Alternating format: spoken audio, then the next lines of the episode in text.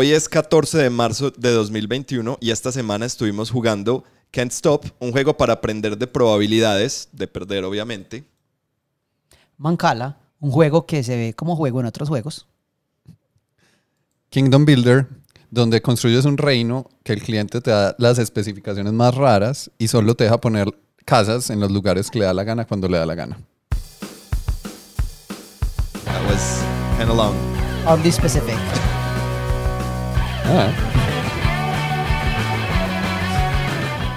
¿Qué tal amigos y amigas del podcast de la mesa? Después de esa gran introducción de Santi, eh, eh, pues no sé si ya haya mucho de qué hablar Ya, yo creo de ese que- juego. Juego de Santi Ya. no lo podemos saltar esta semana. qué bueno más? que es el último. ¿Qué más? ¿Cómo han estado chicos? Excelente, jugando bastante. Con hoy unos juegos muy diversos, yo diría. Sí, yo en cambio no he estado jugando casi. Es súper triste. No, pero en mi defensa es porque he estado, he estado utilizando mi tiempo para otros aspectos, no sé si lúdicos, pero... Relacionados con juegos. relacionados con juegos y relacionados con la mesa y de pronto con videos y de pronto con algo que llaman YouTube. No sé, pero cosas buenas eh, se vienen. Sorpresas, sorpresas. Sorpresas vienen, eh, vienen cosas muy chéveres. Entonces, pues bueno. An- Andy es de esas personas que le compran una, una sorpresa a alguien y le va telegrafiando todo Sí. antes Sí. de la sorpresa. Mira, es más, le voy mandando la sorpresa una parte, parte por parte y después es como, hey, esto, esto es imposible de armar, me lo mandaste quebrado. Y es como, no, no, hasta que no Sorpresa. sepas qué es, no te la doy. Sorpresa. O como, como le voy mandando a la persona parte por parte. Es literalmente como... Qué, horri- qué horrible. Esto se volvió un poquito darks muy rápidamente. Pero mira que la, la- la música sigue upbeat, entonces... Ah, entonces, darks. entonces es un chiste. Yay. Yay. Bueno, a Eh, pero bueno, eh, empecemos a, a lo que nos convoca. Recuerden que estamos, este es el episodio de Jugando en la Mesa, en el que vamos a hablar específicamente de estos tres juegos y al final vamos a ver cuál es el hilo conductor de estos tres. Y Sí. créannos que es un muy buen hilo conductor, no vamos a, a- A inventarlo. improvisar esa Exacto. parte. Jamás. No, y todos vamos a pensar en el mismo hilo conductor. Claro. Sí, este Exacto. hilo conductor está muy bien pensado, sobre todo porque son juegos muy que tienen mucho que ver. Pero bueno, empecemos con Can't Stop, ¿les parece? Sí. Listo, sí. Dale. Bueno, Can't Stop resulta, ve, todavía sigue la música. Perdón. Eh, resulta que Can't Stop es un juego del año 1980. Hace nada. Sí. Los 80 fueron hace 20 años, ¿no? Sí, 1980 fue hace 20 años claramente. Eh, y eh, es un, bueno, no sé si ha tenido, Me siento tan joven sabiendo ese dato. voy a ver si tiene traducciones al español probablemente, porque ha sido publicado pues por, principalmente por Parker Brothers, pero pues todo el mundo ha sacado su propia versión de Can't Stop. Es un súper clásico y diseñado por nada más y nada menos que Sid Saxon, un- uno de esos mm, personajes re icónicos en el mundo de los hobbies. De pronto para los que están apenas entrando al hobby o los que no les interesa mucho como la historia, probablemente no, ese nombre no va a decir mucho, pero, pero así, pues Sid Saxon fue una persona muy influyente y muy importante para el mundo de los juegos de mesa. Empezando porque en 1964, o sea, hace 40 años, eh, él sacó un juego que se llama Acquire, que no sé si ustedes lo han jugado. Sí. Eh, yo no lo he jugado, pero sé cuál es. Bueno, Acquire es un, un clásico, ¿cierto? Eh, que si bien no, no sé por qué, pues porque tendemos a hablar de los juegos modernos como desde los 90 o algo así, ¿cierto? Sí. Y este juego ya desde el 64 ya, ya traía muchos indicios y muchas señas de lo que iban a ser los juegos de mesa modernos. Yo no sabía que Acquire era, era el 64. De 1964, Sí, sí. hace nada. Hace Sí, hace nada. 40 Sí, años lo que obvio. sabía. Eh, entonces me parece, eh, pues él, él, aunque en realidad en su catálogo de, bueno, tiene muchos, pero los más notables, los juegos más notables son Acquire, Bazaar del 67, que no lo he jugado, pero también es muy famoso, Can't Stop del 80 y el, en 1994 I Am the Boss. Que entonces del 94 ya pues en la época también de juegos modernos. Y yo me acuerdo que cuando... Dime yo- por favor que no se trata de Donald Trump. no, pero es más o menos como de, de una junta en una, en una empresa y es como de quién es el, quién es el que toma las decisiones en esta empresa, ¿cierto? Wow. Y es como medio de, medio de fiesta, pues, pero bueno, es como, vamos a hablar de Can't ¿Y Stop, por qué no hay, no me imagino una mejor fiesta que esa, no? una junta directiva. Sí. Eh, pues muchas juntas son una fiesta, pues, o por lo menos aquí en Medellín, Ah. esa junta de PM se la toman de fiesta, pero... Uy, Andy.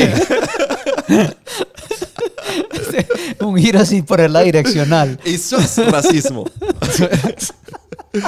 Eh, pero sí, bueno, eh, después de ese comentario, entonces volvamos a, a Can't Stop. Se los juro que hoy no estoy high en, en azúcar, se los juro. En cafeína. Eh, pero bueno, Sid Saxon ah, eh, ya murió. Murió en el 2002. Él nació en 1920.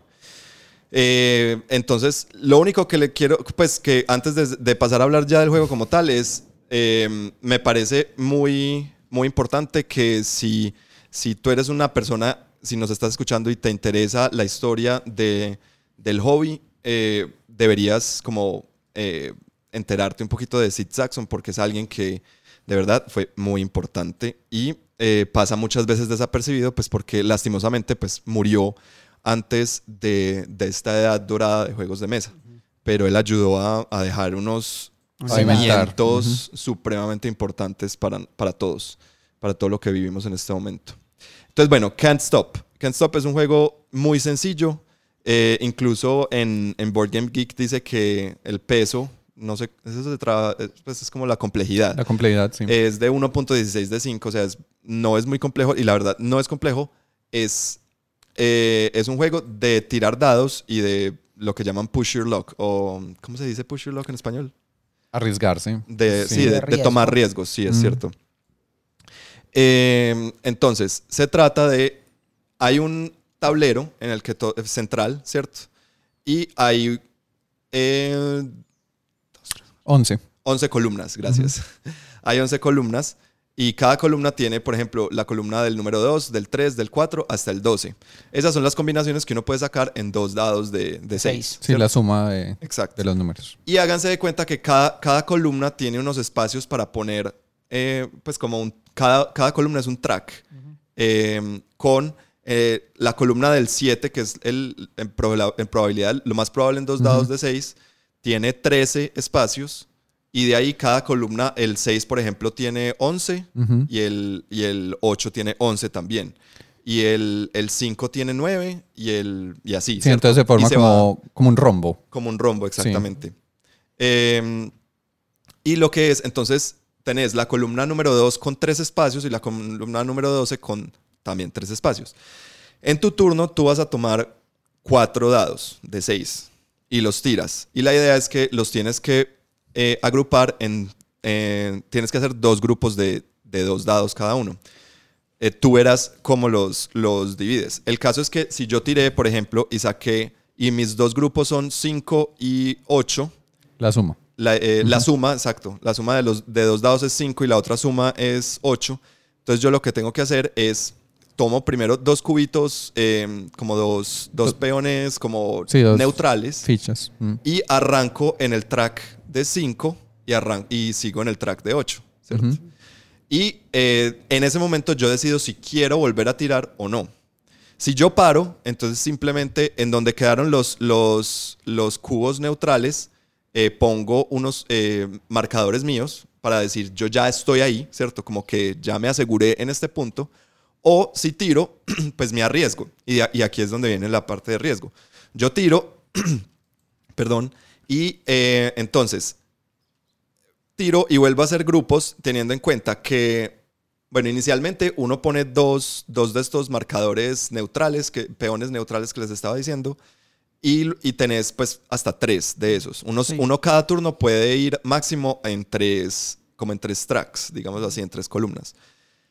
Eh, si me estoy confundiendo mucho, por favor, me ayudan, que No, estoy, sí. estoy intentando porque la verdad es difícil de, de describir este juego En visualmente, eh, eh, em, verbalmente, Sí. perdón. Eso, en tu turno vos solo puedes estar trabajando en tres columnas. En o sea, tres columnas, números exacto. distintos. Uno, uno podría imaginárselo como que son montañas. Sí. ¿Cierto? Entonces hay una montaña por cada número y la estamos escalando desde abajo. Claro, Entonces las son como montañas las- del 2 y del 12 son las más bajitas y la del 7 es la más alta, Sí. por- pero es la más probable, ¿cierto? Ajá. Ajá. Y hay que ir desde el, desde el punto más bajo al más alto. Sí, La y- cosa es que si yo tiro y ninguna combinación de los dados. Y yo ya había, digamos que yo ya había empezado, ya llevaba mi turno y yo ya había empezado en tres montañas. Y yo tiré y ninguna combinación me deja eh, seguir escalando alguna de esas tres montañas. Gracias por, ese, por esa analogía de las montañas. Montañas. Em, entonces, eh, Paila pierdo y em, eh, pues Pierdo el progreso pierdo todo lo que había, turno. el progreso que había hecho. Muy, muy similar a pues, muchos juegos de, de dados y de push your luck, siempre es así, como yo intentar mucho, arriesgarme a que puedo sacar mucho más o perder todo lo que llevo. Sí, entonces, digamos que ahí está como lo que decías, digamos que ya tengo las tres montañas en las que estoy subiendo en un turno. Eh, ahorita habías dicho creo que 5, 8 y digamos que Sí. la otra me puse arriesgadísimo, me salió un 2 y me fui por el 2. Sí, Eh, 5, 8, 2. Si vuelvo a tirar, y digamos, hago una pareja, o sea, los, emparejo los dados de forma que sea un 7 y un 8, yo ya no puedo entrar en 7 porque ya me comprometí en otras montañas ese turno, pero subo otro espacio en 8, ajá. ¿cierto? Y es eso, ver hasta qué punto paro yo de tirar o sigo tirando y me caigo. Ajá, Entonces, cuando uno ya sale, uno como que guarda el progreso en esas montañas. exacto. Pero si te caes, el progreso que hiciste en ese turno no se guarda. Esa es como la idea principal. Sí. ¿Qué pasa? Eh, Ah, y en turnos, eh, luego sigue la ronda, cada uno va tomando un turno y cuando llega tu turno y vuelves a empezar, si tú ya habías empezado y habías guardado tu progreso en alguna de las montañas, pues sigues desde donde estabas, no tienes que volver a Sí. empezar. Y la idea es, el juego se acaba cuando un jugador logre llegar al, al- a la cima de tres de esas montañas. Y como funciona con las montañas normales, una vez una persona llega a la cima, nadie más, nadie más. puede seguir en esa montaña. Como en la vida real. Porque así funciona. Sí, Le obviamente. acabamos de poner un, un tem- una Yo temática creo diferente a Can't Stop y hay, funcionaría mucho hay versiones mejor. que lo tienen. Sí. sí, Ah, sí, carajo. sí, sí. Ah. La versión que está en Game Arena tiene arte como de montañas. Ok. Por, por eso hice la analogía De montañas. montañas. Es que, ah. Pero también podemos pensarlo como, no sé, como planetas, en galaxias distantes, ¿cierto? No sé. ¿Cómo? Lechugas. Lechugas Ah, hidropónicas, lechugas. como hay unas más hidropónicas que otras. Ajá, ¿Qué tan hidropónica es tu lechuga? Exacto. La 7 es muy, muy hidropónica. Ah, buena Ah. La número 8 te va, o sea, Te va a hidroponizar. A aeroponizar. bueno, pero y ese es el juego, ¿cierto? y ese es el juego, exacto. Eh, el no hay puntos, sino que el primero en llegar a tres, a, a tres cimas gana el juego y listo. Sí, empieza, digamos, cuando va progresando se empieza a poner como más complicado porque ya se van bloqueando las montañas que cierta persona reclamó. Eh, y cuando sale esa combinación, esa combinación entra como en la categoría de no es posible, ¿cierto? Yo no puedo entrar ahí. Entonces uno, uno puede usarla a su favor a veces eh, para solo ir poniendo de a un peón, como lo llamabas, eh, por turno y ser como más conservador en con cuáles me comprometo en un turno. Sí. Pero también pues, se están cerrando números. Ajá, exacto. Y cuando se cierra, por ejemplo, el 7, el 7, el 8 y el 6, Ajá. que son los más probables, Que probablemente se van a cerrar, son los primeros en cerrarse, probablemente, pues. ahí el juego se vuelve, uy, tengo que jugar mucho más conservador porque se me complicó la cosa. Claro, porque uno, después de que se cierran, o sea, ya avanzado, en el, en, en- en, digamos, ahí sí, en el, en el acto 3 de este juego, ya uno, o sea, uno así se quiere arriesgar, no hay manera, porque es que es, es ya todo está muy cerrado y tus, tus probabilidades son muy bajitas, entonces es ser arriesgado, la verdad, no paga tanto al final. Eh, pues, como yo lo veo, este juego es más como para arriesgarse al principio, te puedes arriesgar, obviamente, como por ejemplo cuando lo jugamos, yo me arriesgué mucho durante todo el tiempo porque no, no me fue muy bien, entonces dije, "Cara- al carajo, pues yo simplemente voy a jugar es a arriesgarme siempre, pues ya a, a- a intentar a ver si la suerte me deja, me deja ganar, pero claramente no fue así. Em, eh, a, lo que, a lo que iba con este punto es que, otra vez, este es de esos juegos que yo creo que si se los describen a uno, como casi todos los juegos de dados, yo creo que uno queda como, ah, ¿qué es sí es bobada?". suficiente, Sí, sí. ahí este juego qué. Pero no sé ustedes, pero la verdad a mí me pareció, sobre todo, ese acto 3 de este juego es una cosa impresionante. Acto 3 no es que el juego esté dividido en tres partes, sino que a mí me gusta, pues hay una manera de ver los juegos, no, no es para todos y no es para todos los juegos ni para todas las personas, pero es simplemente uno entender un juego. Los buenos juegos tienen por lo general como, como cualquier narrativa, pues tres actos, ¿cierto? Un inicio, un, un desarrollo y un desenlace. Y hay unos que hacen mejor unos actos que otros. Exacto. Y este me parece que tiene un muy buen acto 3 en el que ya al final todos estamos eh, pendientes de... O sea, uno al principio uno está muy pendientes de sus tiradas y a medida que va pasando el, el, el, tiempo, uno empieza a estar muy pendiente también de las tiradas. Y también tiene como un poquito, pues no es muy obligatorio, pero tiene un poquito un componente social. Sí. Como de decirle a la gente, arriesgate. Sí, dale, dale. Un, sacar un, un 3 en 4 dados de 6, claro, eso lo logras en, en, nada. Sí. o, de, o, de, aplicar psicología inversa, como, no, que te vas a arriesgar? No, no, no, demasiado arriesgado. O sea, eso me parece muy arriesgado. Ya pueden escuchar las técnicas que utilizamos en los juegos nosotros acá. Eh, pero también hay como la presión del mismo juego. O sea, si uno jugara sin hablar y sin todo eso, también el juego ejerce presión. Uno ve quién está cerquita a reclamar las cosas, uno ve con quién uno está compitiendo, en qué montañas, en qué tracks. Eh, es, es, bacano. A mí me gusta mucho. Está, está buenísimo. Yo no lo conocía, Santi, Santi nos lo mostró. Lo bueno es que, por ejemplo, aquí se los contamos. Creo que si entendieron cómo se juega con mi explicación súper mala, ya, ya no necesitan nada más, pues simplemente ya, ya pueden empezar a jugar. Si no, pues vayan y descarguen las reglas de, de cualquier parte. Sí. Hasta en eh, Wikipedia están. Sí, y la verdad es, pues nosotros lo jugamos con un papel y, hicimos el, como el, tablero a mano y usamos tokens de otros juegos porque no es, o sea, es, es, un juego muy sencillo y no es, no es necesario pues tener el juego para, para poderlo jugar. ¿cierto? Solo se necesitan cuatro dados de seis. Sí, cuatro dados. Y, y 11 tokens por jugador. Por jugador. 11 tokens por jugador que sean de colores diferentes y otros tres tokens como de otro color totalmente diferente que son como los que muestran cada turno cuáles son las montañas que estás iniciando. Que estás intentando. Sí. Eh, entonces, pues la verdad me parece que es... Eh, yo lo metería en, en, en, esos episodios sobre juegos de dados que hemos hecho, que ya hemos mencionado, ¿cierto? Que es, es como...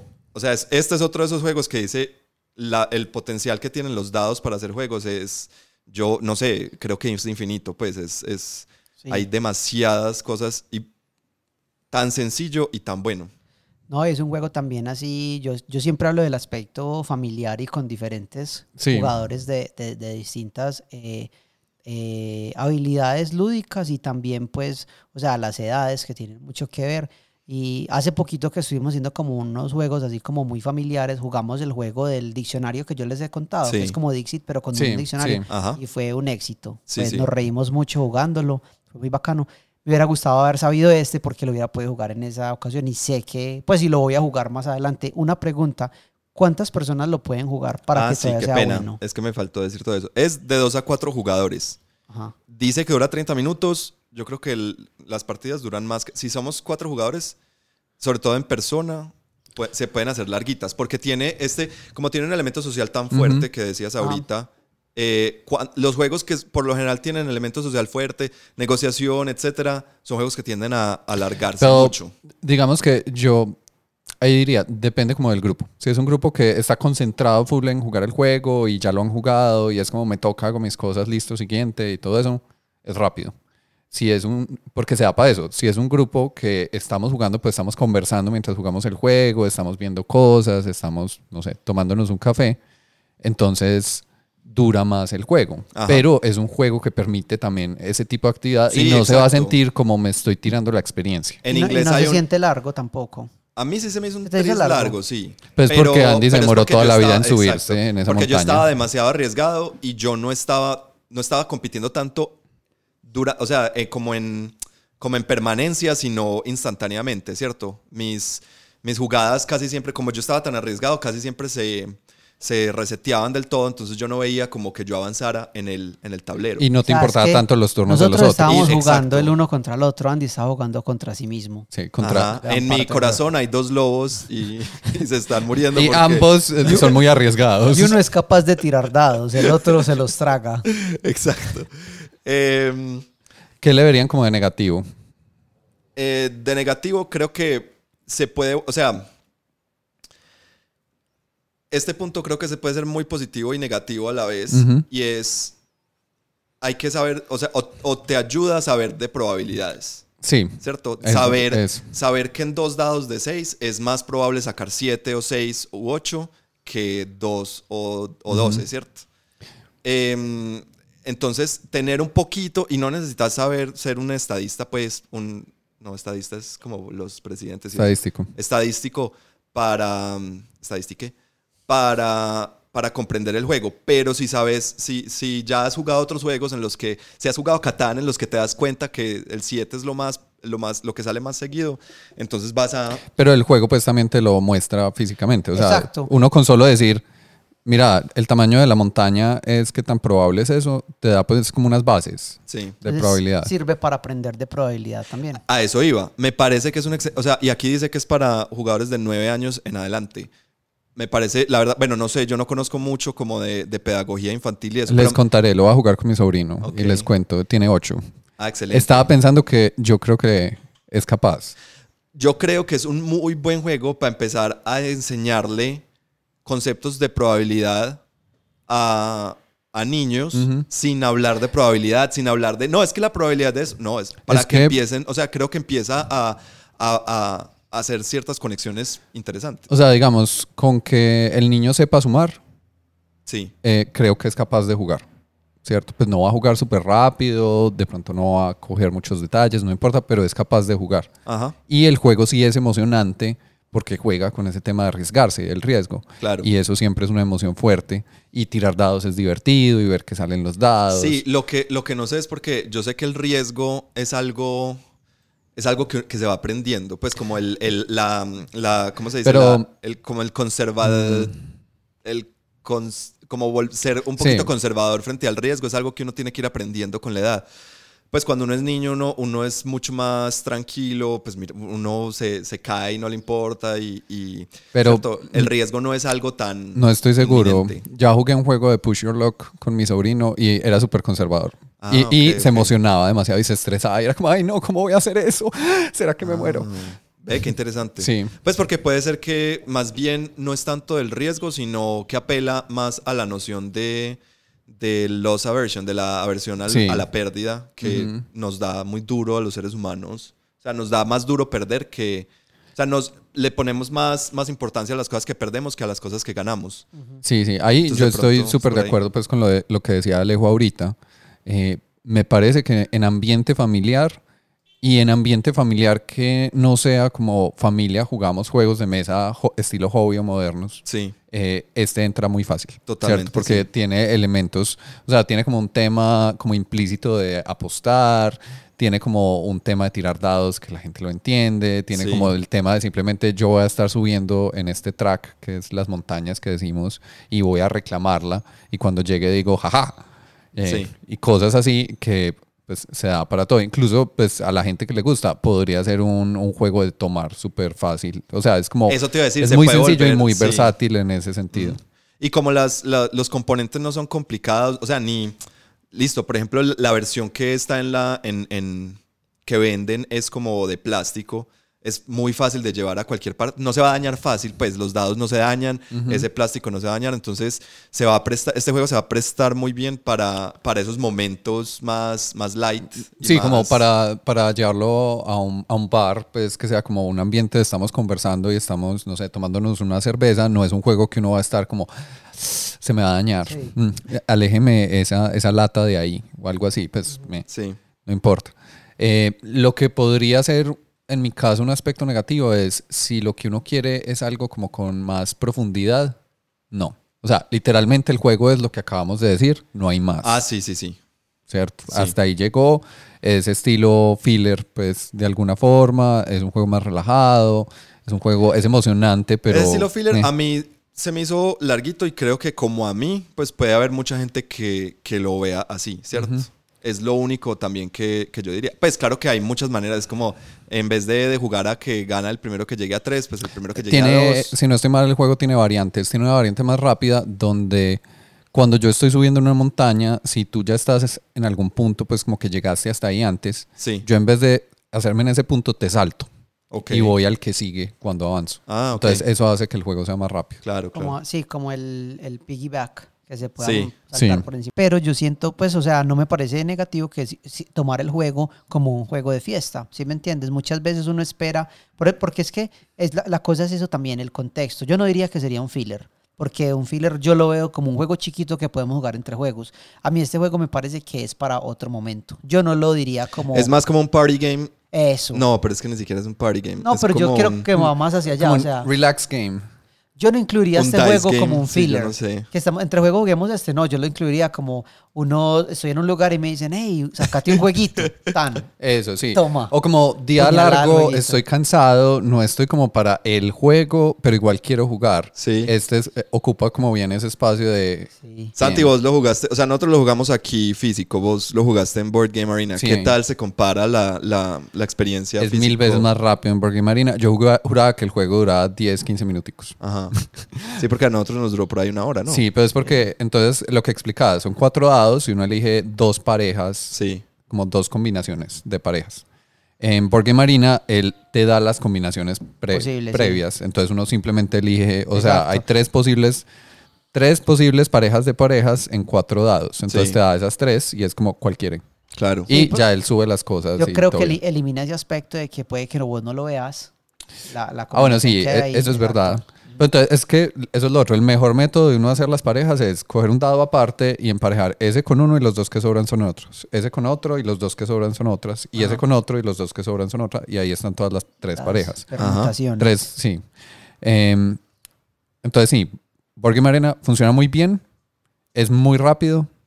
Eh, se siente la emoción, pero obviamente no está el tema de voy a tirar dados como la fisicalidad y todo este tipo de que hace que para mí es más de la mitad. Un elemento importante. O sea, más de la mitad de lo que me gusta de este juego es la tirada de dados. Pues la tirada, o sea, el, y tirar los dados. Igual yo cuando lo he jugado son unos amigos dicen como, hey, juguemos y hay uno que dice como, vamos a jugar Carnegie, pues como la cosa más pesada del mundo y el resto nos miramos y es como, estoy cansado, mi cerebro se quiere apagar, solo quiero parchar como un rato, can't stop. Ajá. Entonces, yo lo veo mucho de ese contexto, o lo que hablamos, como eh, familiar o como gente que no conoce tanto los juegos, pero igual les conocen, no sé, parques o algo así. Entonces uno este se los puede presentar rápido. A mí me parece que es un muy buen, un muy buen entry game o no, o por lo menos un eye opening, un, un, juego tipo para abrir los ojos, como, hey, mira, o sea, hay otras cosas, ¿cierto? si, si este te gustó, Amigo, prepárate para el viaje. sí.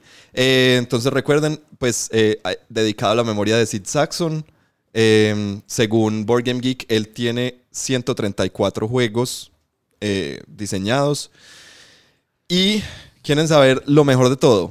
No. Sid Saxon, no confundir con Sid Meier, el de Civilization. Sid Saxon también era conocido como un bailarín excepcional. Increíble. Boom. Entonces intenten superar ese dato en sus juegos ahora hablando. Lo mejor de Buena suerte con eso. Wow, no, es que ya voy a, apagar este micrófono. Clic. Eh, y ya, y eso es todo lo que tengo para decir al respecto. Fue, fue mucho, fue mucho. Muy bien. Que hablamos de otro. Sí, sí, sí. A ver, Alejo, ¿qué nos trajiste? Les hablaré, les traje algo más antiguo. Más, mucho. ¿Qué, tanto, más. ¿Qué tanto más antiguo? Miles de años más antiguo. Pero miles en, en, en 1003 o mil o 2000. No, estamos hablando al menos 3600. Pero, pero miles, como estábamos contando ahorita, los años. 3600 anti, 3600. En los años 3600. No, hace más o menos fastidiosos. Mi juego es Mancala. Ajá. Mancala es, es un juego, es un juego tan antiguo que en realidad sus, sus, orígenes precisos son desconocidos. No les puedo hablar de una fecha ni les puedo hablar de un diseñador. Casi como... Casi hago un comentario polémico. Casi como ajedrez. Ok. Eh, pero es que cuando hablamos de ajedrez, ¿de cuántos miles de años estamos hablando? Pero no, el ajedrez como lo conocemos hoy en día es como de 500 o 600 años. Pero el ajedrez, o sea, el ajedrez vos podés trazar como la, la, la, línea del ajedrez hasta la India, sí, miles de años, yo no sé cuántos, pero pero ya existían unos juegos así. ¿Será, que... ¿Será que cuando apareció Mancala fue de esos casos como que había un desierto, un arbusto, se quemó el arbusto, se abrió el cielo y Mancala? De pronto. Puede ser, pues lo que, lo que dice más o menos la historia es que hay evidencia de que el juego se jugaba en, en, en antigua Sumeria, lo que hoy en día es Irak. Ok. Además de eso, pero no se dice que ahí son sus orígenes, porque parece que al mismo tiempo también hay especulaciones que dicen que se encontraron eh, tableros de Mancala en antiguos templos en Sudán antiguo, en Ghana, eh, también en, en, Egipto, en Zimbabue. En, la Atlántida, pues a este paso. Es posible. Parece como que lo trajeron los Anunnakis, pues sí. No, y la cuestión es que el juego, pues, como muchas veces se encontraron vestigios del juego en antiguos templos, entonces se cree que lo utilizaban no solo como una herramienta didáctica, sino como una herramienta de adivinación o ah, para adoración o todo ese tipo pues, de mm. cosas. Ve, muy eh, bacano. Qué adorable de su parte. No, y, y sabes que algo muy bacano que cuando uno mira la historia del juego encontrás unas tablas de Mancala increíbles, o sea, eh, cómo las hacían, la, la creación, utilizando diferentes eh, materiales de la época. Entonces hay, por ejemplo, tablas hechas en piedra, en madera, en, o sea, algunas ya cuando empezaron a incluir metal en ellas, hay pedazos de, de hojalata, pues, y todo eso.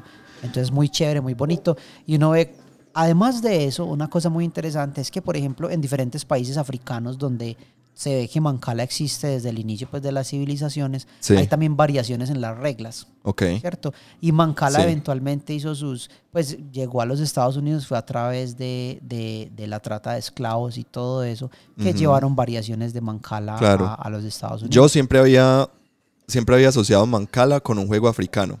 Sí. Porque por lo menos eso es como, lo, como se lo como lo han pintado pues todo el tiempo, no sabía que de Sumeria y estas cosas. Yo lo asociaba como con consultorios donde lo ponían a uno a esperar afuera. ¿Sí? Y había como una mancala ahí. ¿En serio? Sí. La cuestión es que, por ejemplo, la palabra mancala viene del eh, árabe eh, nakala, que significa mover. Ah. Entonces, por ejemplo, el nombre. La cuestión es que, por ejemplo, en. El árabe es tan bonito, ¿no? Eh, y en lo que pasa es que en países africanos tiene otros nombres del juego. Entonces, por ejemplo, en países africanos hay variaciones como el ayoayo, bao, oware, awale, oril, pues hay diferentes nombres del juego.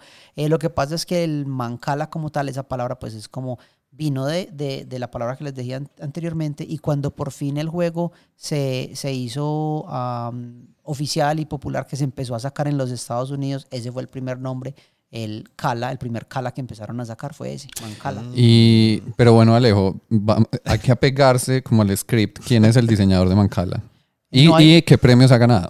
En realidad no, hay un, no hay un diseñador, pero hay una versión que se hizo muy popular en los 40 por un hombre llamado Willy Julius, eh, que empezó a manufacturar juegos Kala y pues de ahí ya se empezó a estudiar mucho como el valor educacional del juego, educativo, pues ah, de cómo se va para ayudar a contar, a entender cómo ciertas cosas. El juego tiene algo y es que en modelos de computador pues te puede mostrar como un juego perfecto jugado ahí, hay maneras, pero pues jugándolo de manera así muy normal, hay pocas personas que pueden ver tan adelante. O sea, que el juego está resuelto. ¿Cómo? El juego está resuelto pues como algorítmicamente. Hasta cierto punto. Pero yo creo que está resuelto como el ajedrez está resuelto. No sé, ya vamos a, ya vamos a ver. dos computadores como a jugarlo en uno con el otro. O vos, uno siempre, pues ahorita Alejo nos va a hablar sobre las reglas de Mancala, pero como en ajedrez yo puedo hacer una, o sea, abrir, ¿cierto? Eh, hacer el, primer movimiento y de ahí se desprenden un montón de movimientos también dependiendo de lo que haga mi, eh, mi oponente. pues sí, es que empieza pues como un espacio de posibilidades que se va cerrando dependiendo del estado actual. Y es determinístico después de cada movimiento, creo que del, del, o sea, como que yo hago un movimiento, después mi oponente hace un movimiento y sí, en respuesta a eso, yo, yo, puedo, yo, yo puedo, en teoría, ver y, tener en cuenta eh, todos los, los, posibles movimientos y podría calcular cuál es el más óptimo, ¿cierto? pero, pero pues eh, el poder de computacional de la mente, pues no creo que... Pero de pronto en este sí, da el poder computacional y ya está resuelto en ese eh, sentido. Pero la cosa es que, por ejemplo, hay algo que dice que hay, hay, hay grandes eh, un jugador grande de, de Mancala, alguien pues que lo juega muy bien. Pero muy alto. Un, Bao Bingua o Fundi en Swahili, que son como, o sea, es un nivel que tal vez nosotros no alcanzaremos, o pues, pocas personas alcanzan. Yo, yo ya estaba aspirando. Eh, Santi obviamente lo tiene en, sus, en, sus, en su mira, ¿cierto? Pero sin embargo, o sea, como ejercicio mental, sí, hasta cierto punto nosotros no, no alcanzar ese nivel hace que podamos disfrutar más aspectos del juego, obviamente. Pero sí hay una manera, pero requiere pues unos cálculos computacionales bastante altos, eso, y porque mira que el juego, por ejemplo, al inicio solamente hay seis posibilidades al iniciar el juego, eh, pero antes se abren un montón de posibles respuestas y va aumentando. A eso voy, es igual, tal cual como, como ajedrez. Sí. Contanos eh, cómo se juega. Bueno, entonces hablemos eh, de las reglas de Mancala y cómo el juego se pone al principio, cómo se inicia. Bueno, ¿cómo es Mancala? ¿Cómo se ve Mancala? un tablero de Mancala lo que tiene es 12, em, 12 agujeros eh, en filas, pues un 6 en dos filas de seis, cada una de las filas está en el lado de un jugador. Es un juego para dos jugadores. Entonces yo me, al frente, yo me siento al frente del otro jugador como si fuera ajedrez y yo tengo seis agujeros en mi lado, seis agujeros en el de él. Y además de eso, cada uno tiene a su lado derecho un agujero más grande que es, que es como la bodega donde guardamos los puntos, ¿cierto? Eh, así es, ese es el tablero inicial. Ahora, yo puedo abrir seis huequitos en la tierra y jugarlo en el piso o usar seis eh, vasitos o cualquier cosa más para jugar. Además de eso, en el juego hay unas piedritas, semillas, tokens, lo que quieras utilizar. Y para iniciar el juego se van a poner cuatro en cada uno de, los espacios, con excepción de las bodegas. Las bodegas empiezan vacías porque ahí se van poniendo los puntos. ¿Listo? Ahora, eh, hay variaciones del juego, por ejemplo, en las cuales empieza con seis en cada una. Entonces, si alguien me escucha eh, esto, no crean que es que, o sea, lo estoy diciendo mal, pero estoy tomando una de las reglas más comunes, que es cuatro en cada una. Yo que lo jugué hace poco, las reglas que venían impresas en el juego que yo tenía decían seis en cada uno. Ok. Cuatro o seis. Se inicia. Eh, y después de poner las piedritas, cuatro en cada lugar, se puede empezar el juego. ¿Cómo se inicia? Por cualquier razón que quieran elegir, se inicia un primer jugador, puede ser tirando un dado, no sé, lo que quieran. Eh, pero en mi turno lo que yo hago es que yo tomo todas las semillas que hay en uno de los agujeros que están en mi lado de la mancala, ¿cierto? Las cojo todas y las empiezo a distribuir en el, en el tablero eh, en contra de las manecillas del reloj, una en cada agujerito, iniciando a la derecha de donde las tomé, ¿cierto? Cuando paso por mi bodega, dejo una ahí, pero cuando paso por la bodega de mi oponente, no dejo. Esa me la salto. Ok. Listo. Ahora, ¿qué pasa con eso? Las reglas son que si yo pongo la última semilla en mi bodega, tengo otro turno. O sea, vuelvo a jugar. Sí. Y si pongo la última semilla en un espacio de mi lado de la mancala que está vacío, tomo esa semilla y todas las que están al frente de ese espacio y las pongo en mi bodega. Ajá. Eso es. Así se juega. En tu bodega, así en tu bodega, ya, mi Mi bodega es un, el huequito que está a la derecha, que es más grande que los otros y donde voy poniendo mis puntos. Sí. Eso es todo. Ahí están las reglas del juego. Entonces, recuerda, si, si pongo la última semilla en mi bodega, vuelvo a jugar. Y si pongo la última semilla en un espacio, porque uno va rotando, obviamente, en un espacio de mi lado de la mancala que está vacío, me llevo esa semilla y las que están al frente, o sea, en el lado del otro jugador, todas para mi bodega. El juego se termina cuando todos los espacios en el lado de la mancala de un jugador están vacíos. Ahí se acaba el juego, el otro jugador base a todos sus espacios, los pone en su bodega y contamos. Quien más piedritas tenga, quien más semillas tenga en su bodega es el ganador. Eso es. Ok.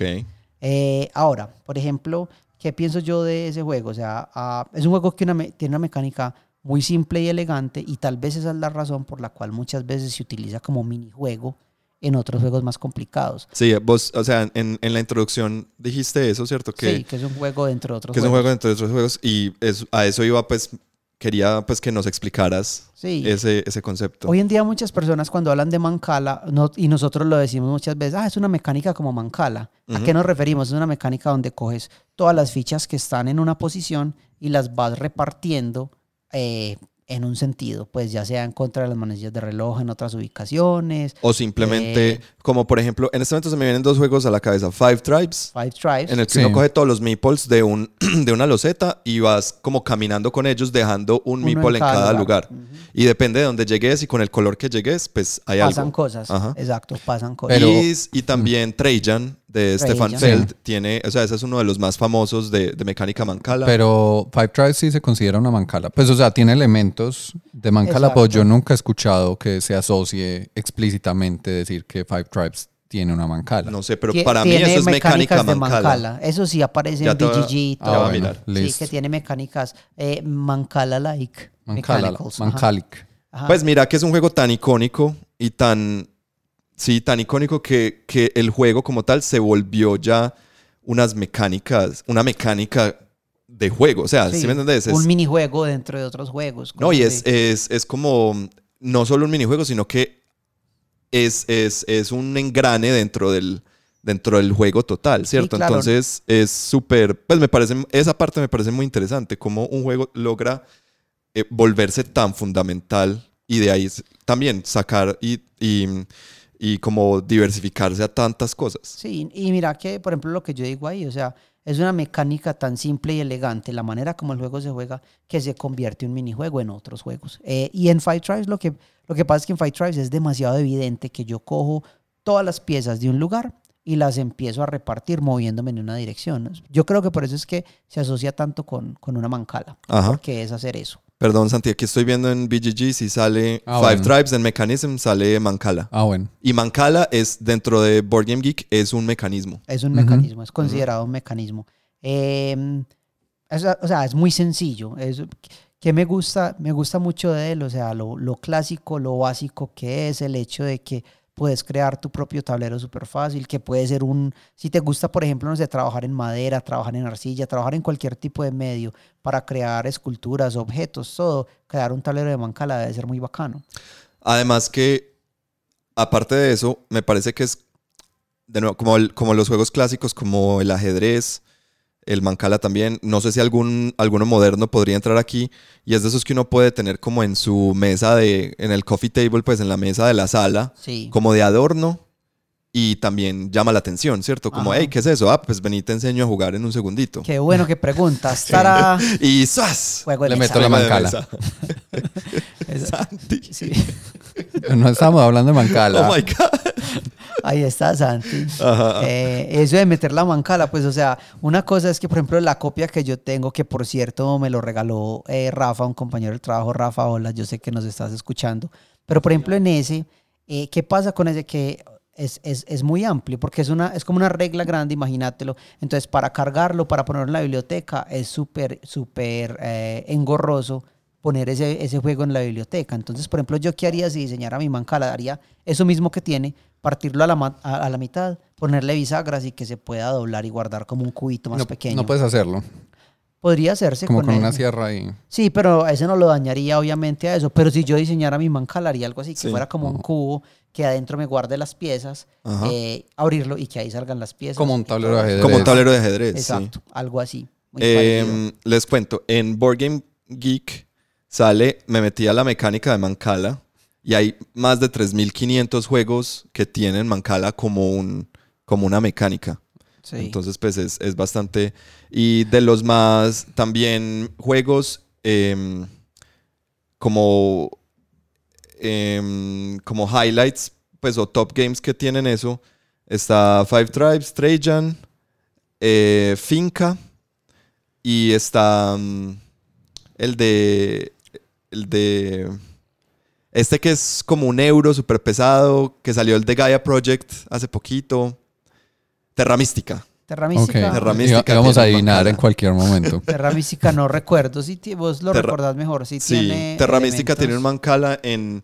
Me acuerdo que la magia en Terra Mística son unos cubitos morados que uno va moviendo y como pues es como el cooldown de tu poder mágico, ¿cierto? Como que uno los usa y pasa a otro, a otro contenedor y de ahí los puede mover ya otra vez al contenedor para usarlo, ¿cierto? Entonces se va moviendo así. Pues yo también estuve mirando cosas. ¡Yay! Entonces, eh, un juego puede ser resuelto en tres sentidos. Un sentido débil, bueno, ultra débil, débil y fuerte. Ok. ¿Cierto? Ultra débil eh, que es como el sentido más débil. Yo quisiera resolver por qué no le llamaron débil, medio y fuerte, sino mm, ultra débil, débil y fuerte. Porque la palabra ultra es chévere. Ah, bueno. Igual, eh, esto es un wiki. Es muy posible que simplemente alguien pensó ultra suena mejor. Eh, entonces, en ese caso es probar si el primer jugador va a ganar, perder o empatar de una posición inicial. Entonces, decir, como esta es la posición del juego, eh, va a ganar, perder o, eh, o, empatar el primer jugador si ambos jugadores juegan de ahí en adelante perfecto. Ajá. ¿Cierto? Eh, esa es ultra débil. Débil, que es como la forma más típica, es tener un algoritmo que asegure la victoria para un jugador desde o incluso un empate para cualquiera de los dos jugadores, ¿cierto? Sí. Contra cualquier movimiento del oponente desde el inicio del juego. Entonces, en ese caso, empezamos desde cero.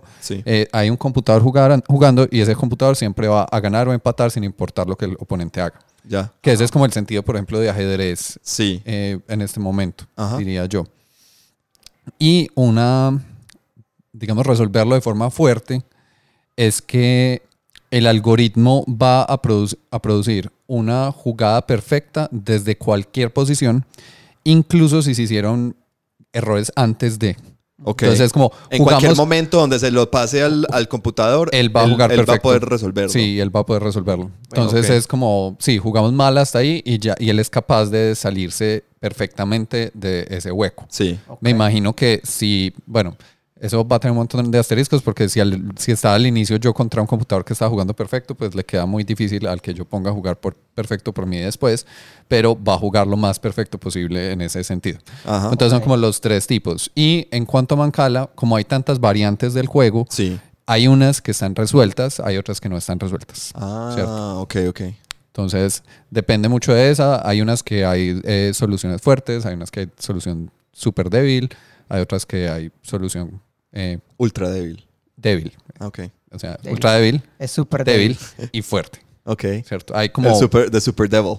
Variaciones depende de cuál tipo de Mancala uno esté jugando. Ya. Ah, Porque según Board Game Wiki, perdón, otro dato, Mancala es toda una familia de juegos, no es un juego, es, toda una familia. Y lo que vos decías ahorita, lo que conocemos como Mancala es el juego, el juego Kala, pero la versión de William Champion que decías de, 1940. Sí. sí, que es como sí, la, la que se comercializó primero, por decirlo así, y todo. Eh, pero entonces, Santi, la, em, en resumen y, y, lo que querías decir con esos datos es que Mancala sí, ha estado, sí está resuelto. Hay versiones de Mancala que están resueltas, ¿cierto? Hay una, hay una que se llama Awari, sí. Eh, que en el 2002 se probó de forma teórica eh, cómo llegar siempre a un empate. Ok. ¿Cierto? Entonces es como, con ese modelo ah. siempre se puede empatar a Guay. Santi, como Santi empatando acá en esta discusión, tenía que empatar como fuera. Bueno, Santi, algo más que quieras, como no sé, nos quieres decir que el niño Dios no la versión, La versión Cala. Don Pérez no hay o, algo más.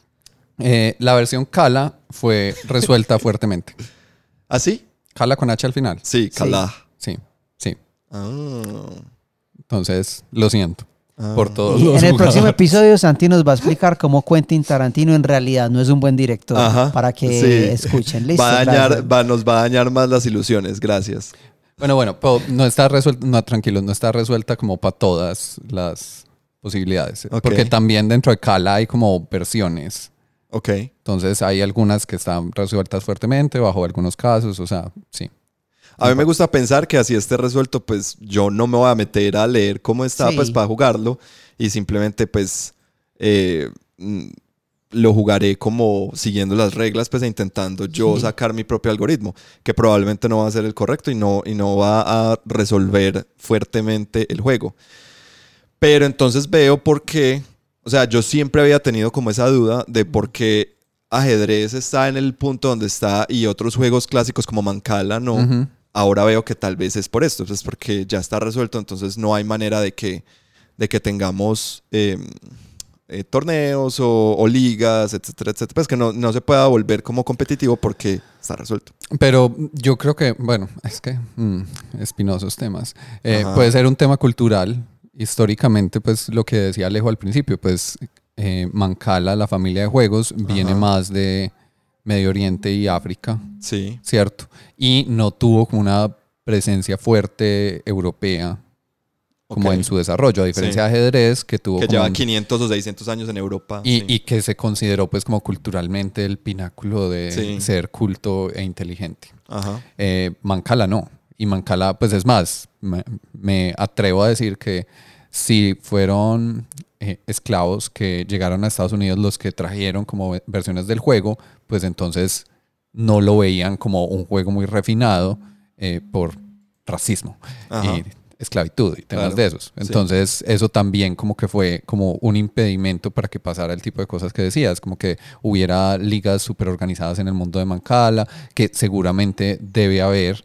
Eh, y lo que decía Alejo, pues hay, hay unos niveles como de eh, dominio del juego. De, maestría, sí pero por eso no llega como al punto de ajedrez de pronto. O sea, puede haber como unas razones históricas diferentes a que el juego esté resuelto o no esté resuelto, porque el ajedrez ya está resuelto, pero en alguno de estos sentidos. Eh, pero igual, pero... igual todavía culturalmente lo tenemos como en un pedestal. Sí. Yo lo único que digo es que de, entre Mancala y ajedrez me quedo con Mancala mil veces. Sí, es, y, yo, yo también. Es un juego que me parece mucho más más lindo en, en, en, en todo el sentido de la palabra. Lindo físicamente, pues me parece. Me Papacito. Parece, sí, total. Es, Es como muy- venga para bonito, acá. es muy bonito. Y, y lindo en que, en que es, es más, más sencillo, más elegante, más. No sé. se me Y sabes que me puse a pensar, no lo había pensado antes. O sea, yo siento que. Yo creo que también es como el apego cultural que hay hacia el ajedrez y todo el bagaje que trae. Pero ¿no te parece que cuando una persona te gana en ajedrez de una manera como que. Es como que, ah, pues, no sé, siento que es como una habilidad en Cuando la te cual. aplastan. En la cual, exacto, me acaban de mostrar superioridad así súper encima. Y es como, pues a mí, yo creo que si hay un juego en el que no me gusta perder es en ajedrez. Pues como que sí. no disfruto tanto del ajedrez porque siento que cuando lo juego y pierdo es como que, ah, no sé, hay como una cosa detrás del cultural en la cual me están diciendo, ah, soy más inteligente que vos o algo así. Sí, sí, sí. Versus todos los otros juegos de mesa en los que juego que cuando pierdo simplemente sí perdí, pues, o sea, esta persona jugó mejor que yo. O, en Sí. el caso de Catán, esta persona tiene más experiencia que yo porque en Catán experiencia en el juego es súper valorada. sí. Eh, pero en ajedrez me siento como que, ah, pues sí, es eso. Y a veces me pasa que cuando le estoy enseñando a alguien a jugar ajedrez también le digo como pues, o sea, yo lo he jugado más, por eso eh, fue tan fácil ganarte o mira lo que podía hacer Sí, acá. que o sea, eso, eso, pues eso creo que es como común en los juegos abstractos, ¿cierto? Sino que tenemos, o sea, uno gana habilidad en el juego abstracto y se nota mucho más. Y por ejemplo, cuando jugamos, ¿te acordás TAC? Sí, Que también tiene Mancala. Sí, Tiene, tiene un poquito ese tema de Yo- recoger fichas e irlas dejando. Ok. sí. Eh, en TAC es un juego que yo cuando lo juego con otra gente les digo, te va a ganar al principio, Sí. ¿cierto? Ajá. y te vas a seguir ganando varias partidas mientras le coges el tiro pues a lo Sí. que estamos jugando. sí. Eh, que es algo normal en los juegos abstra- ab- abstractos, sino que sí, sí, sí es lo que dices. Ese, como que no solamente es eso, sino que además en, en ajedrez tenemos como metido Sí, en la claro. cabeza que ser bueno en ajedrez es ser más inteligente. No, pero es que es- yo creo que no solo en ajedrez, o sea, ajedrez sí, estoy de acuerdo, pero también a casi cualquier juego, casi que todos los juegos abstractos tienden a, a verse un poco más como, como que si vos sos teso en un juego abstracto, eh, es muy inteligente. ergo sos muy Ah, inteligente, muy- sos más teso, ¿cierto? Como que hay un montón de juegos que, bueno, primero porque a mí los juegos abstractos no me gustan casi, pero sí sé que, mm, por ejemplo, un sudoku. Eh, hay gente que se, se jacta de que es capaz de resolver sudokus súper súper difíciles. Es como felicitaciones. Sí, es como bien por ti. Pues, sí, muy pues chévere. qué bueno que lo disfrutes. Sí, Sí. tú thumbs up. Es dos pulgares arriba. Exacto. Arriba de dónde, no sé, pero, Sí, pues, podrías optar. No, pues. Pero Iba a decir sientes en ellos, pero no. No, ¿qué, qué, qué está pasando hoy ey, acá, por Dios? volvamos a la familiaridad, volvamos Sí, a... no. Pero ahí. Mancala súper chévere. Alejo lo cambió a jugar Mancala. Eh, hace mucho, yo me acuerdo que lo jugaba. ¿Te acordás que em, el- los Nokia viejos, los celulares Nokia viejos traían Mancala? O sea, traían como no, yo, No. yo no tuve esos celulares. ¿No? ¿Qué tan No. viejo? Muy viejos, pues, o sea, Nokias viejos de los de 2001, 2000, sí, 2000, 2001. Me acuerdo que traía culebrita y traía Mancala. Yo, yo nunca tuve uno de esos, entonces no, no sé. O sea, por ejemplo, yo culebrita nunca lo jugué en el celular, nunca tuve el Alejo. celular. How dare you? No, eh, no viviste No, toda yo, una no, yo, era. no, yo no tuve celular como hasta los. Yo tuve celular como hasta los 19 o 20, en realidad, en serio. Ah, pues yo tuve celular a los 18, pero era uno de esos. Pero es que mis 18 y tus 18 vinieron en dos épocas distintas. Precisamente tus, tus, 10 y- tus 18 y 19 era cuando yo tenía por ahí 15. Sí, pero, o sea, a lo que me refiero es que cuando yo tenía 18 estaba en el ejército y, por ejemplo, ahí, eh, para lo que yo hacía, nosotros teníamos como. Lo, lo que yo sí tenía era pager, pues como. Ah, un beeper. Por, por, por el ejército, pues lo que tenía. Y no compré un, un teléfono hasta, Y- hasta- O sea, mi primer Y el teléfono Viper ya. no dejaba jugar Mancala. No, el que yo tenía, no. Pues no, no tengo, nunca, No, nunca pero he visto un pero mira que, por ejemplo, el primer celular que yo tuve ya tenía, es que, pues, como... Teclado. Tecladito, sí. Ah, Mi no, primer llegaste celular muy tenía teclado. Llegaste muy tarde a exacto. los celulares. Sí, sí, yo no... Alejo era un chico Viper, Ajá. Sí, yo tenía Viper, pues sí. pero no con Mancala. Bueno, el caso es que es que venía, el, el Mancala venía ahí. Entonces, pues yo no he jugado Mancala en los últimos que por ahí 15 años. No 500. lo he jugado. Pero me acuerdo las veces que lo he jugado. Es un juego que yo siempre he dicho, me llama mucho. A diferencia de, de otros abstractos como TAC o como ajedrez o como, Squircle chinas, o no sé qué. Como que Mancala me llama la atención aprenderlo. De pronto ya se me baja un poquito las ganas sabiendo que está mm, resuelto, pero no me importa, pues como que me gustaría. No, no, pero lo, es, es, es muy chévere, es muy divertido. Uno no busca la, la, solución en Google y ya. Exacto, sí, puedes jugarlo por, por divertirte con él, es bacano y a mí me gustó, yo lo jugué eh, con Mari, que me, me ganó. Eh, lo jugué con Rafa, que también me ganó, pero es bueno, es chévere. ¿Cuántos, ¿Cuántos pulgares arriba le das a Mancala? Eso iba a decir otra cosa. Un nuevo sistema de. No, yo no sé, pues ahorita. Seis, porque hay seis espacios en Mancala. Ah, me gusta. hay doce, ¿no? Doce más Sí, pero los de mi lado son seis. son seis versus seis. Eh, pero una cosa que me gustó mucho de Mancala es que una partida de Mancala dura como 10 minutos. Genial. Eso es rápido, entonces puedes jugar varias si quieres. Eso me gustó mucho. ¿Y de pronto que no te gustó tanto?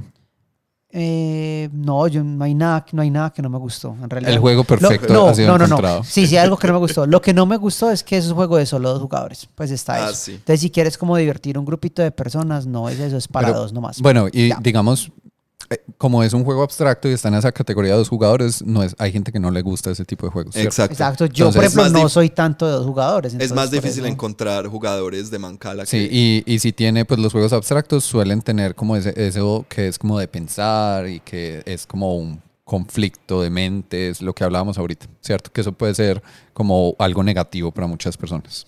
Eh, el valor didáctico y educativo es alto, me gusta eso, me gusta pues que te enseña como de contar, de entender que bueno, cuando acá hay ocho puedo ir hasta acá, cuando acá hay nueve puedo dar la vuelta al tablero, o sea, todas esas cosas me gustaron mucho. Eh, no, es un juego muy bueno, muy bueno, pruébenlo. Y, lo, y chévere que no tienes que comprar mancala, sino que puedes hacerlo con cosas que tienes en la casa. O si te gusta, pues crear tu propio mancala. Ah, ya voy viendo un hilo conductor en este no, episodio. me lo va a tirar completamente. Sí, obviamente, pero vamos a cortar el episodio acá. Entonces, eh, por ejemplo, aquí hay una, en Board Game Geek hay una foto muy bonita de una gente jugando mancala en la playa y usan conchitas grandes para, las, para los huequitos y conchitas Conchas pequeñas Perdón, ¿cómo se dice? Ay, hijo pucha, sí, disculpen.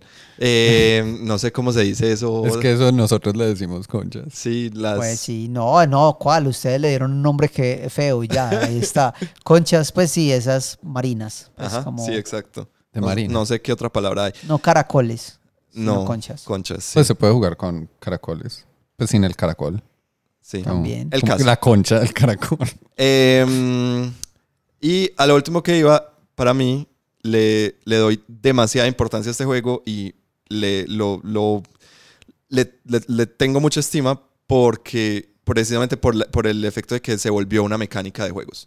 Y una mecánica que a mí me parece muy chévere. Me gusta mucho. A mí me gustan mucho los juegos que tienen Mancala. Suelen ser juegos muy difíciles, pues por ejemplo Trajan, que uno tiene que, aparte de que es las pepitas y uno las va dejando, uno tiene que, y en Five Tribes también, uno tiene que ir viendo qué color deja en cuál, en cuál lugar. Pues que uno podría pararle bolas a eso y estar pendiente, pero yo nunca lo hago porque pues, Claro, no, pero es que ya, usted se estresa lo que usted se quiera estresar en esta vida. Pero se me hace, se me hace chévere eso, pues como de tomar un montón y, moverlos, pues es, es muy... Sí. Eh, no, lo recomiendo. Súper recomendado, de verdad, que es muy bacán. Además que 6 pulgares arriba, pues no pueden estar equivocados. Obviamente. Bueno, creo que ha llegado la hora de construir reinos. ¿Están listos para construir oh. reinos? Supongo. Tan listo como lo estaré en cualquier momento. Tranquilo, nadie está listo. Eh, nadie nos prepara para esto. Eh, bueno, no. Eh, el juego que yo traigo hoy es Kingdom Builder, que es diseñado por Donald X Vicarino. Si les suena conocido ese, ese nombre. Me suena, me suena. Andrés le sonaba conocido cuando le conté. a mí no. es el diseñador de Dominion. ¡Boom! Que fue. Ah como el juego que empezó todo el, el género dentro de los juegos de mesa de deck building. Sí, yo sigo insistiendo que Magic lo hizo antes y los juegos antes de Magic, pero bueno, no voy a entrar a esa discusión. Pues sinceramente no entrar a esa discusión era no mencionarlo, Andrés. Pero no voy, Santi, no voy a entrar a esa discusión. Cállate y no voy a entrar a la discusión de que Magic sí es un deck builder. Santi, eh, Andy tira la piedra y después dice, no, ya juguemos más. Sí, eso. yo no voy a discutir el hecho de que Magic hizo deck building primero. No voy a discutir eso. Sí, Magic no es un deck builder. Magic es un builder de decks. Exacto. un juego en el ah, que construyes. Qué bueno, solucionamos esto. Gracias por venir, gracias por oír y apoyarnos. Pues bueno, íbamos a hablar de ese juego. Entonces, perdón. Kingdom Builder eh, del señor Vicarino, ¿cierto? Diseñador de Dominion, salió originalmente en el 2011. Entonces, Ese fue el que el juego que le siguió a Dominion, pues de él, ¿cierto? Voy a decir que sí, pero no tengo idea. Sí, sí, yo sí. Sí, sí. Uruguay. Bueno. Eh, entonces es publicado por Queen Games, es de 2 a 4 jugadores y dura 45 minutos. Ha estado nominado a muchos premios y se ha ganado dos premios importantes. Okay. Se ganó el mejor juego abstracto de Board Game Geek, el Golden Geek de mejor juego abstracto del 2012. También estuvo nominado a juego familiar, ¿cierto? Como el mejor juego familiar. Y se ganó el Spiel des Jahres del 2012. Ok. Entonces estamos aquí con la realeza. Boom. Ganador de el Spiel des Jahres. Ya, eso es todo lo que tengo que decir. Como Mancala en el año 300. Ganó el Spiel des Jahres de él. Sí, sí. 301. Eh, perdón. Ganó 301. Bueno, y tiene, lo otro pues aquí como de dato general, era que tiene una reimplementación del año pasado, del 2020, que se llama eh, Winter Kingdom. Ah, ok, sí, sí, sí. Entonces está la versión original del 2011 y hay una reimplementación del 2020. Eh, bueno, ¿cómo funciona este juego? Les, les voy a pintar un paisaje mental. Voy a cerrar los ojos. Cierren los ojos. Eso es necesario porque todos saben que pintar paisajes mentales no funcionan si no cierran los ojos. Cierran los ojos. Imagínense como cuatro cuadrantes, ¿cierto? Que se juntan para formar como un rectángulo, lo que sea un cuadrado. Cada uno de esos está hecho de un montón de hexagonitos. ¿Cierto? Ok, sí. Y esos hexágonos son tipos de terreno. Entonces, hay unos que son desiertos, hay unos que son acantilados, hay unos que son flores, hay unos que son praderas, hay unos que son bosques, hay unos que son montañas, hay unos que son agua y hay unos que son lugares especiales. Ok. ¿Cierto? Hasta ahora ah, me has descrito como tres cuartas partes de todos los juegos de mesa que existen. Eh, el tablero es básicamente eso y es modular. Entonces, cada uno de esos cuatro cuadrantes se puede poner por lado y lado o pueden encajar en diferentes órdenes, ¿cierto? Listo, ahí sacamos por ahí 200 juegos que no... Pues, gracias, gracias. Em, tiene, es relativamente grande, o sea, no se imaginen como hexágonos estilo como un Catán, que son pocos, pues no sé cuántos tendrá, digamos 20, por decir cualquier cosa. Eh, en este son, son muchos, pues cada uno de esos cuadrantes puede ser fácilmente 20 por 20 hexagonitos pequeños. Entonces es relativamente grande el tablero. Y se van a sacar cuando empieza el juego unas cartas que son los objetivos de esa partida. Entonces siempre hay dos cartas que salen que es puntos fijos de cada partida, que son eh, unas casillas especiales, son castillos. Entonces siempre por cada castillo donde adyacente tengas una casita, eh, por lo menos una casita, te da tres puntos al final. Ok. ¿Cierto? Y la otra se llama constructores, que es que por cada castillo o locación especial, que es el otro tipo de lugares que hay, eh, donde adyacente tengas una casita, cada casita adyacente te da un punto. Ok. Y de las otras hay un montón de opciones. Puede hacer, eh, es que eh, tiene unos nombres todos raros, pero bueno. hay una que es como pescadores, entonces pescadores es cada casita adyacente a agua, te da un punto. Hay otra, por ejemplo, que lo que quiere es que eh, como que, como eso es, no es una cuadrícula, pero es como una cuadrícula de hexágonos en nuestra pintura mental, el tablero. Entonces, por cada fila donde tengas una casita, puede que te dé un punto también. Hay otra que es mercaderes, que es como conectar los lugares especiales. Entonces, cada lugar especial que conectes con otro, con tus casitas, te da eh, cuatro puntos, como cosas por el estilo. Entonces, siempre hay dos objetivos fijos, que era el de constructores y el de castillos, y dos objetivos aleatorios de una baraja de objetivos. Sí. Ese es como el inicio del juego. Cada uno va a tener un montón de casitas. Entonces, creo que son como 40 casitas cada uno. Y vamos en nuestro turno a poner tres casitas en juego. Pero esas casitas tienen que ser en un tipo de terreno que nos salió de, una carta. Entonces, hay una baraja de tipos de terreno. Uno saca una carta y te dice, este turno vas a poner en flores. Entonces, yo tengo que poner mis casitas en flores y si puedo adyacentes a otras casitas mías sino en cualquier flor por ahí que me dé la gana.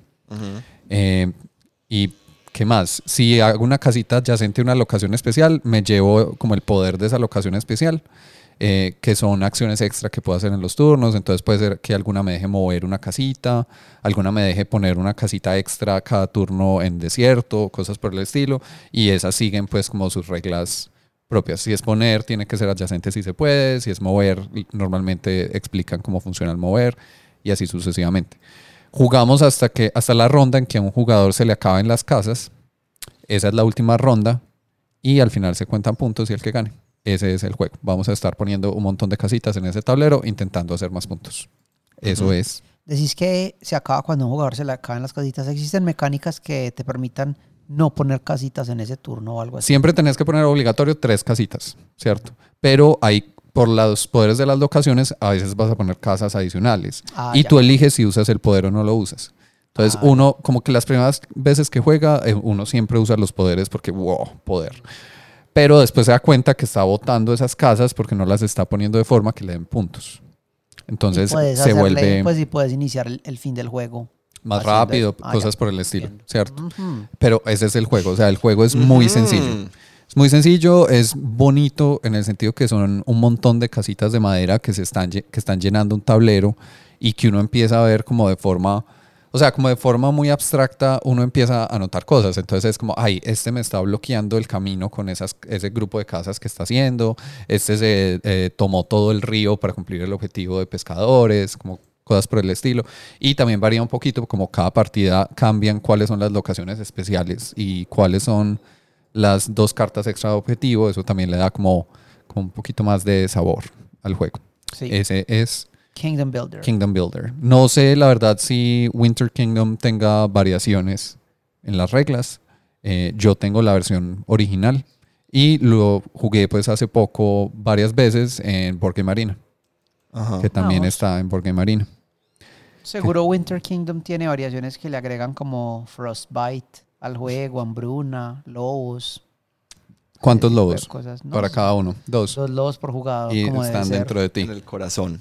Eh, sí, a mí del juego me gusta mucho que es sencillo eh, y rápidamente la gente se empieza a dar cuenta que tiene más profundidad de la que parece, ¿cierto? Es como, bueno, uno o dos turnos, yo ya entendí cómo funciona, ya estoy como a la par con los demás, pero cada vez voy notando como más detalles en los que puedo como profundizar en el juego. Lo que te decía ahorita, no siempre tengo que usar las locaciones especiales sino que la idea es que cuando las use, las esté usando como para sacar puntos o para yo sacarles algo, no simplemente poner las casitas por ponerlas.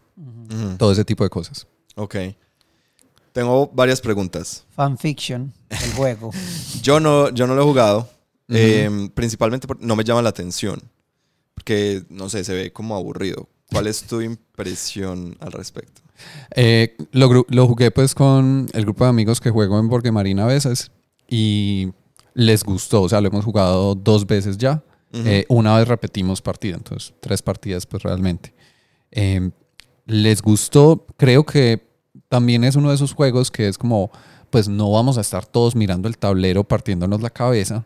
Y es más, mientras los otros jugadores están jugando, pues yo puedo ir viendo ciertas cosas, porque a mí me dan la carta de terreno al final de mi turno la del próximo turno. Entonces yo puedo mirar cuáles son mis opciones para ponerla. Pero aparte de eso, no es que yo tenga que estar súper pendiente de tú qué vas a hacer, qué va a hacer el otro jugador. Entonces son turnos rápidos y que en el intermedio entre los turnos yo pues puedo pensar un poquito, pero tampoco tengo que estar full, full, full metido. Entonces creo que también cumple como ese espacio de, es un juego que permite conversar mientras lo estamos jugando. Ok. ¿Esa carta que vos sacas es pública a los otros jugadores? No. Ah, ya. O sea que... Es que a mí se me hace que es un juego de esos, de esos que uno tiene, o sea, uno juega algo y básicamente se tiene que olvidar de, de lo que vaya a hacer, porque como que el estado del juego va a cambiar demasiado para, eh, eh, para el momento en que vuelva y no, llegue mi, No tanto porque está la recepción de las cartas, ¿cierto? Entonces es como, eh, yo sé yo dónde voy a poner mis próximas casas, pero ustedes no necesariamente van a poderme dañar lo que yo voy a hacer, porque depende de qué cartas sacaron, ¿cierto? Entonces, de vez en cuando sí se da la posibilidad de bloquear a los otros y se hace, yo creo que es a un nivel más macro, como que yo estoy viendo que de a poquito me están cerrando el espacio para que yo no pueda entrar por ahí. ¿Y si se siente que se va cerrando? Pues si se siente ese... Sí, se siente que se va cerrando, se va llenando, se va llenando de casitas. Porque eso es, pues, por ejemplo, el tablero es muy grande, entonces, para mí, tiendo a pensar, pero esto es, pues, eh, no lo he jugado, repito, tiendo a pensar que no voy a sentir mucho como esa presión como, ay, no, se me está cerrando el juego, no sé qué voy a hacer, pues porque siento que como es tan grande y tan amplio el, tablero y las, las, las posibilidades, siento que siempre va a haber, o sea, nunca voy a estar en ese punto de me bloquearon, o sea, se me dañó la estrategia, pues, ¿sí me hago entender? Sí, eh, no es tan grande como dije al principio, cada cuadrante es de 10 por 10. Pero, igual es, sí, no, yo conozco el tablero y sí. Eh, se va sintiendo, pues se siente no como pasó de un momento a otro, sino que se siente más una, como un proceso lento que va pasando y que si yo no estoy pendiente, pero otra persona sí, esa persona seguramente va a tener una ventaja sobre mí. Entonces, eh, de a poquitos, pues sí se van, se van. Es que también depende de los objetivos que tengamos, porque, por ejemplo, si está pescadores y lo que importa es estar cerca al agua, no hay tantas casillas de agua en el tablero. Entonces, el que va cogiendo las de agua, de alguna forma está cerrando la posibilidad de los otros de cumplir los puntos de ese objetivo. Lo mismo, los castillos son cuatro castillos, es uno por cuadrante.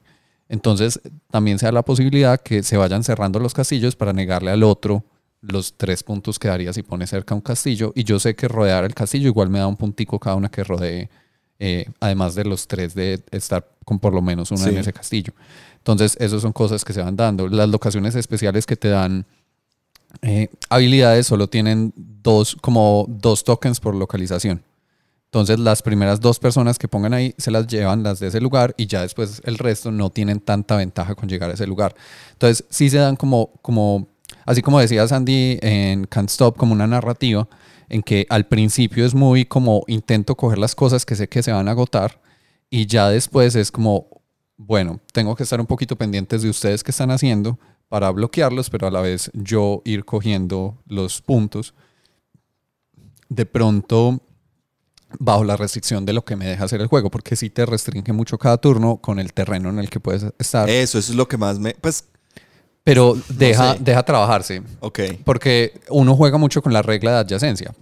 Entonces, yo, digamos, ya intento llenar mucho un terreno de flores para que la próxima que me salga flores yo elija a cuál voy y vuelvo a abrir otro grupo. Entonces ya tengo como dos lugares en los que tengo adyacencia y me dejan moverme y me dan más flexibilidad.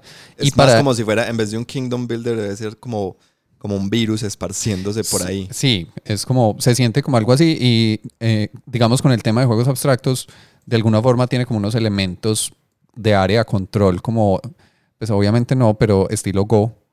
Que es como yo estoy poniendo esto, estoy encerrando áreas, tengo unos objetivos muy diferentes pues a los objetivos de ese juego. Sí, Eso. sí, son como esas cosas que es como uno sí siente que se están cerrando ciertas posibilidades. Ok, ok. Em, ¿Qué más? ¿Lo compararías con True the Desert o no? Mm, un poquito, pero no tanto. True Desert siento que es más tostador. Ok. ¿Cierto? Como que le tengo que pensar mucho más. Pero de hay que pensar demasiado. Y, y, que llega un punto en que incluso lo puede quemar a uno un poquito. Pues como que uno dice como, uy, uy, uy, esto fue mucho. Sí. Pausa. Eh, este lo siento como que vos puedes jugarlo light o le puedes pensar mucho. Okay. Te da las dos opciones. Y si lo jugás light, no es que te vaya a ir horrorosamente mal. Como en True Desert, sí. Que te ah, bueno, supremamente mal. Ah, sí, sí, sí o sea, quiero decir, estoy apoyando tu, sí. tu argumento, sí. Sí. Eh, lo otro es que hay unas localizaciones que te dejan mover mucho la flexibilidad, porque hay varias, hay dos o tres que lo que te dejan hacer es mover casitas que ya estén, independiente de a, qué tipo de terreno las mueves. Ok.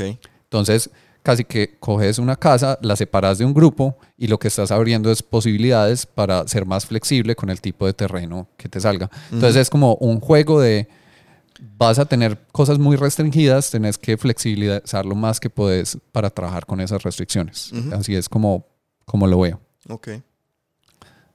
A mí me, gustó mucho el aspecto de lo de las cartas porque hace eso, o sea, no, no restringe tanto por el simple hecho de que hay una dinámica muy aleatoria de dónde puedes poner. Entonces eso me parece que es bacano y el hecho de que yo no tengo que estar tanto mirando como, ah, esta persona está yéndose aquí porque depende de qué cartas pueda yo usar para bloquear si quiero bloquear entre comillas o qué cartas pueden, o sea, todo depende de las cartas que me salgan dónde puedo poner. Eso me gusta, me parece bacano. Sí, yo entiendo también de alguna forma por, por qué se ganó el Spiel des Jahres, que es un juego que también yo puedo poner a una gente que nunca ha jugado, explicarles, de pronto se van a enamorar un poquito porque sí tiene como ese elemento fantástico. ¿Pero ganó Spiel o Kenner Spiel? Spiel. Ok. ¿Cierto? Entonces es como ese punto que es como, se puede jugar eh, como en familia, con gente que no es full juegos de mesa o algo por el estilo, lo van a disfrutar y seguramente van a querer volverlo a jugar. Sí. Entonces tiene como posibilidad de poder de permanencia. Si es un diseño, pues tiene 10 años ya. Entonces no es como lo más nuevo del mundo. Y así como... no ha envejecido muy bien, ¿ok? Yo, no, yo creo que no ha envejecido mal, pero se le nota en los años. Ok, ¿cierto? Entonces es como, lo puedo jugar, no hay ningún problema, pero no es algo que yo digo como, si me dicen salió en el 2020, yo diría como, ¿qué? Por eso me da curiosidad del de Winter Kingdom, como, bueno, cómo lo actualizaron un poquito. Pues porque mira que Can't Stop es del 80 y sigue siendo, o sea, me parece, me parece que no ha envejecido mal para nada. este también no ha envejecido mal, pero eh, si me pues No, quiero decir, ha envejecido bien. O sea, ah, bueno. sí, o sea, no, no es como Kingdom Builder, pienso yo. Yo no, no siento, o sea, siento que Can't Stop podría ser un juego que saldría en este momento y, competiría con juegos actuales. Siento yo, pues. Entonces. Yo, este, mm, no sé, como que si, si tenés una biblioteca chiquita de juegos, ¿cierto? Como quiero tener, no sé, cinco juegos, seis, juegos. Sí. Y quiero algunos que cumplan un nicho de ser un juego que no sea muy largo, es como de 40 minutos, que nos vamos a divertir, que tiene rejugabilidad alta, como ese tipo de cosas, y que se puede tanto acercar como desde le voy a pensar mucho, a, me lo voy a tomar más light, y entonces tolerar como diferentes estilos de juego en la mesa, es una buena opción. O sea, yo diría como, miren eh, Winter Kingdom cómo es, sí, Winter Kingdom, cómo es, eh, y de pronto les llama la atención. Pero Winter Kingdom es, es standalone, ¿cierto? Es una reimplementación. No es una expansión, sí. Bueno, para mí tiene dos problemas. Bueno, no sé si son problemas, pero bueno. Eh, las dos razones por las cuales no lo he jugado y no me interesa jugarlo. Primero, Donald X Vacarino no, la verdad, a mi Dominion no me parece tan chévere. O sea, a mí no me gusta. Dominion, para mí Dominion perdió muy rápido. Yo lo compré y al principio me, como que me deslumbró, pero yo estaba muy nuevo pues en el mundo de los juegos de mesa y, rápidamente perdió, para mí, para mí perdió su, su encanto. Yo sé que eso es un juego que a mucha gente le gusta y no sé qué, pero no sé, no he podido como de verdad disfrutar. no sé bien cuál es la razón, pero no he podido disfrutar Dominion como la gente, como muchísima gente lo disfruta.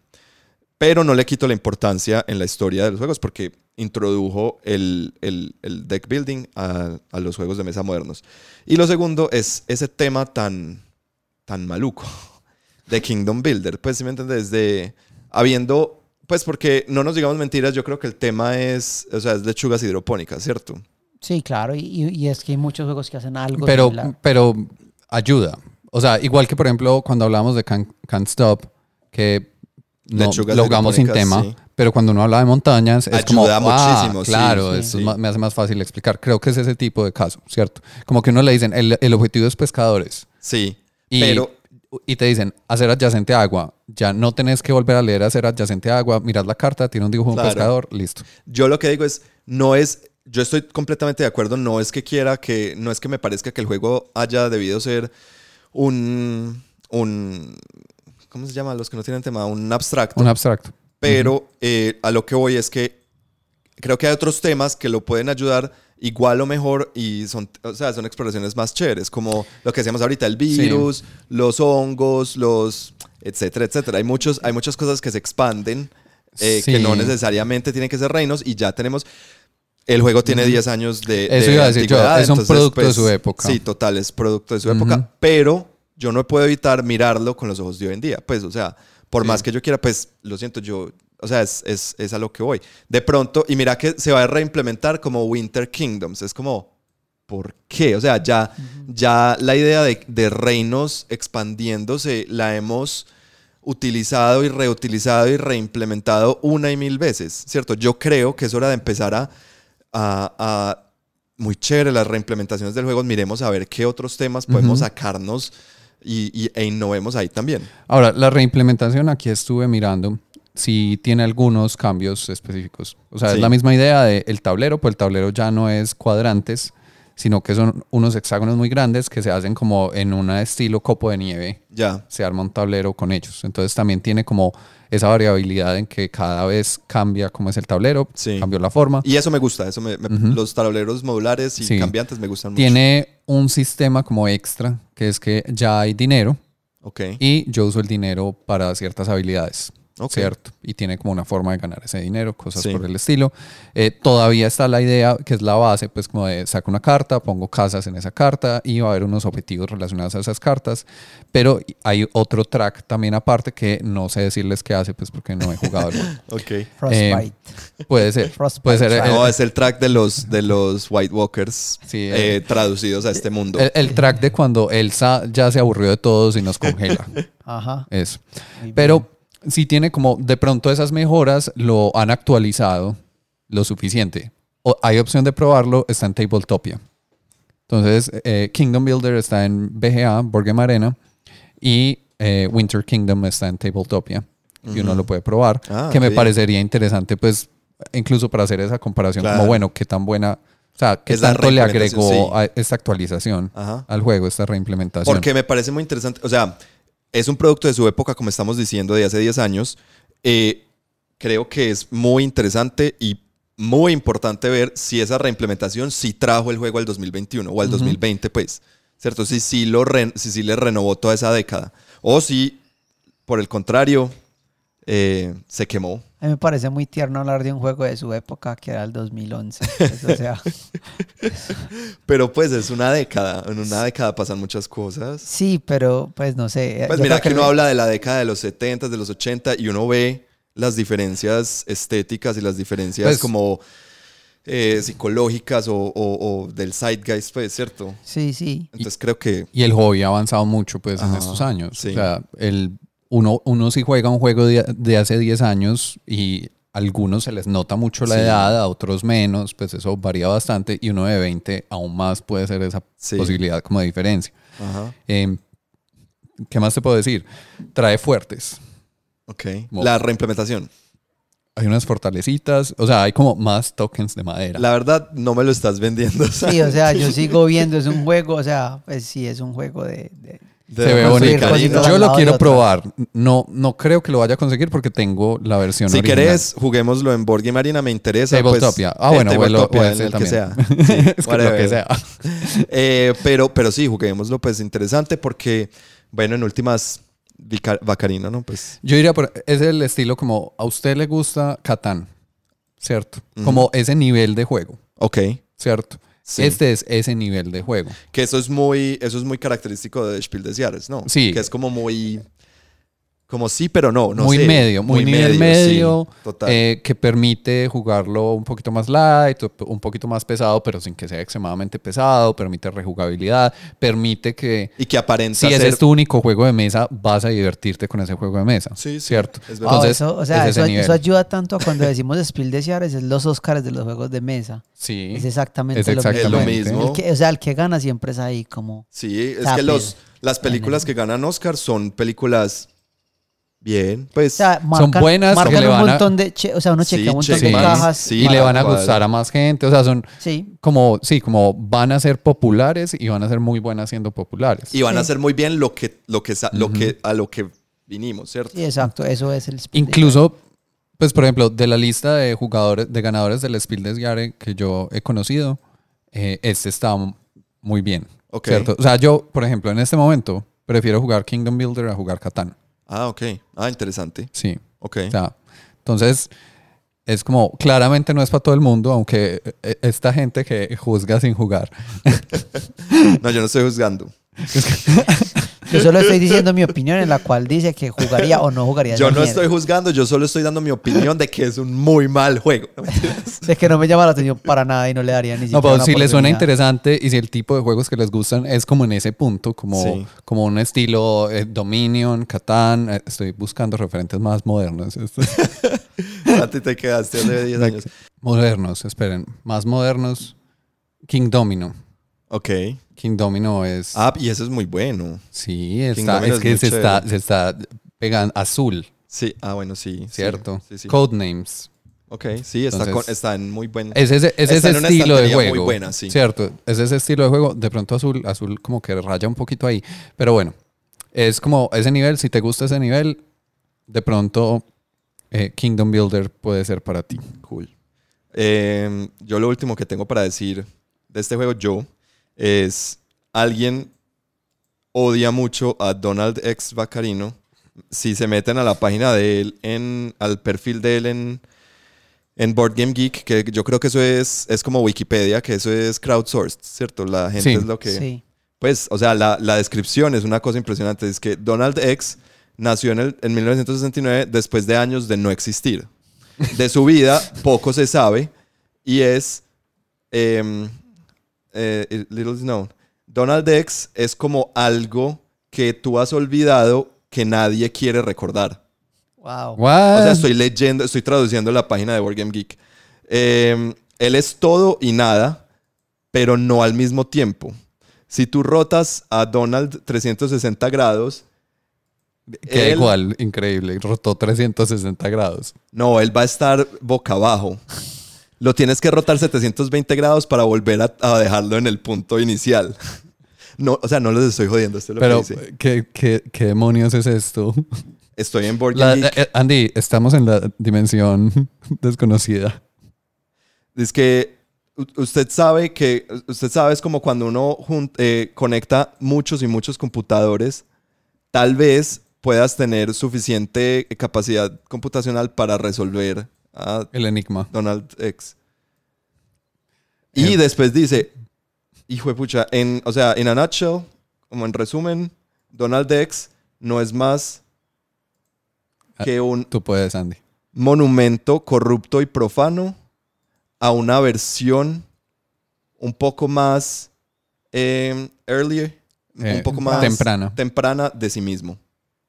Eh, Pero yo no sé, escuchar que le hace eso es como, así mismo me sentí después de que jugué Dominion. Sí, total. Por primera vez, así mismo me sentí como, pues yo, yo sé que hice cosas y, y moví. No, y yo, pues, estoy, pero... estoy en shock.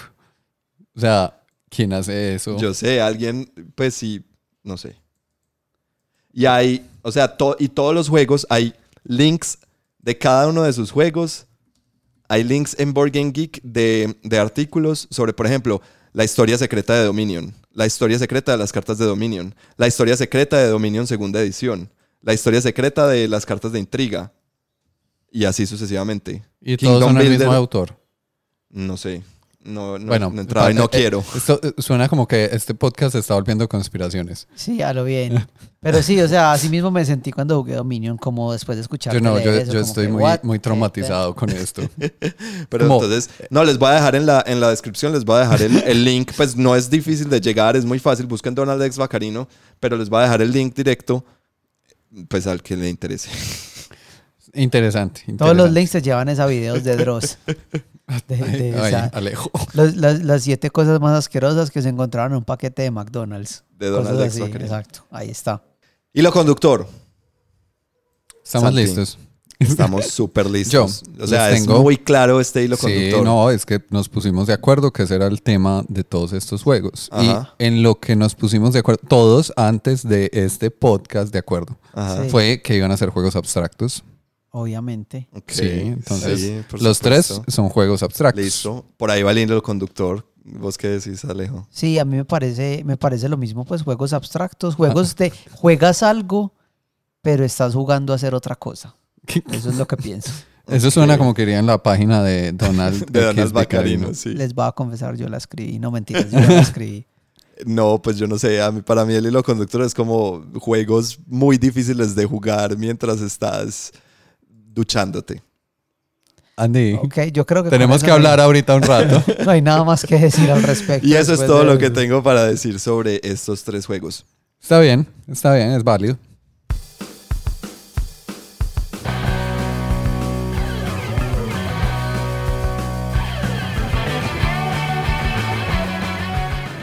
De nuevo, una vez más, muchísimas gracias a todos por escucharnos, por apoyarnos, por seguirnos. Recuerden que la mejor manera de apoyar esto, del, este proyecto de la mesa, si les gusta, es cójanlo y compártanlo y muéstrenselo a la mayor cantidad de personas o a todas las personas que ustedes crean que les puede interesar este, este contenido, esto que hacemos, eh, porque así es como logramos una mayor comunidad, una comunidad más, más grande eh, y podemos hablar más como con más gente y más de manera más directa.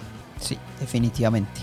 Eh, ahora, si quieren encontrar todo nuestro contenido, eh, fuera de nuestras redes sociales, obviamente, que Andy les olvidó mencionar, pero no se preocupen, todo está en YouTube, Facebook, Instagram, como La Mesa Medellín. Eh, además de eso, entonces, si quieren ir a nuestra página web, que es www.lamesa.club.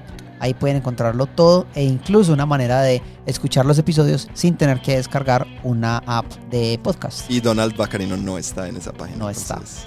Increíble. Eh, recuerden entonces dar like, comentar, compartir.